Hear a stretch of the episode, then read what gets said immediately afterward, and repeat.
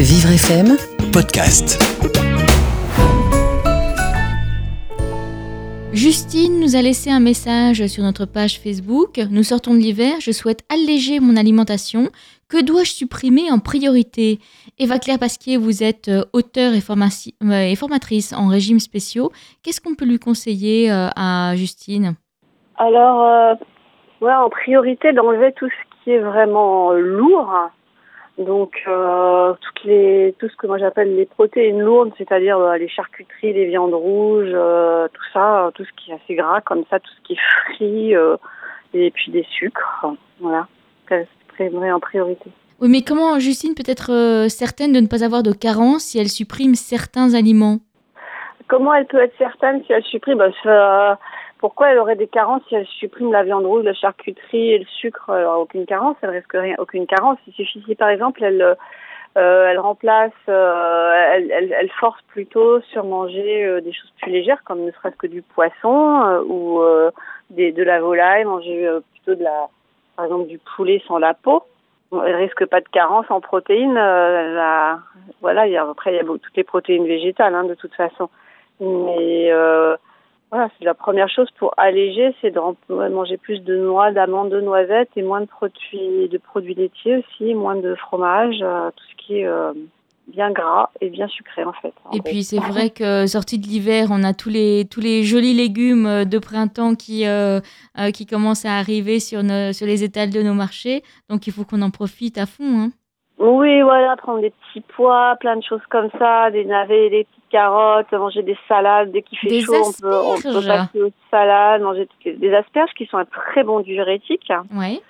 Voilà, les asperges, d'ailleurs, elles donnent cette euh, odeur euh, quand, euh, voilà, particulière. mais en fait, c'est très bien parce que c'est tout l'acide urique qui s'en va. C'est un très bon dépuratif, hein, l'asperge. Et en plus, ça se mange chaud, froid, en soupe, en salade. Ça se mange absolument comme on veut de les passer juste un tout petit peu à la vapeur, mais pas longtemps pour que la pointe elle reste croquante. Hein, je parle des asperges vertes. Oui. Et, surtout pas les surcuire pour pas que ça devienne de la bouillie. Euh, c'est vraiment dommage.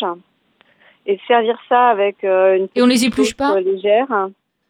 Bah, les, les asperges vertes, ça sert à rien de les éplucher. On coupe juste un petit peu l'extrémité euh, et puis la queue et puis hop, on enlève un peu s'il y a du noir ou des petites l'aspérité, mais globalement, les asperges, les asperges vertes, on mange surtout la tête. Hein.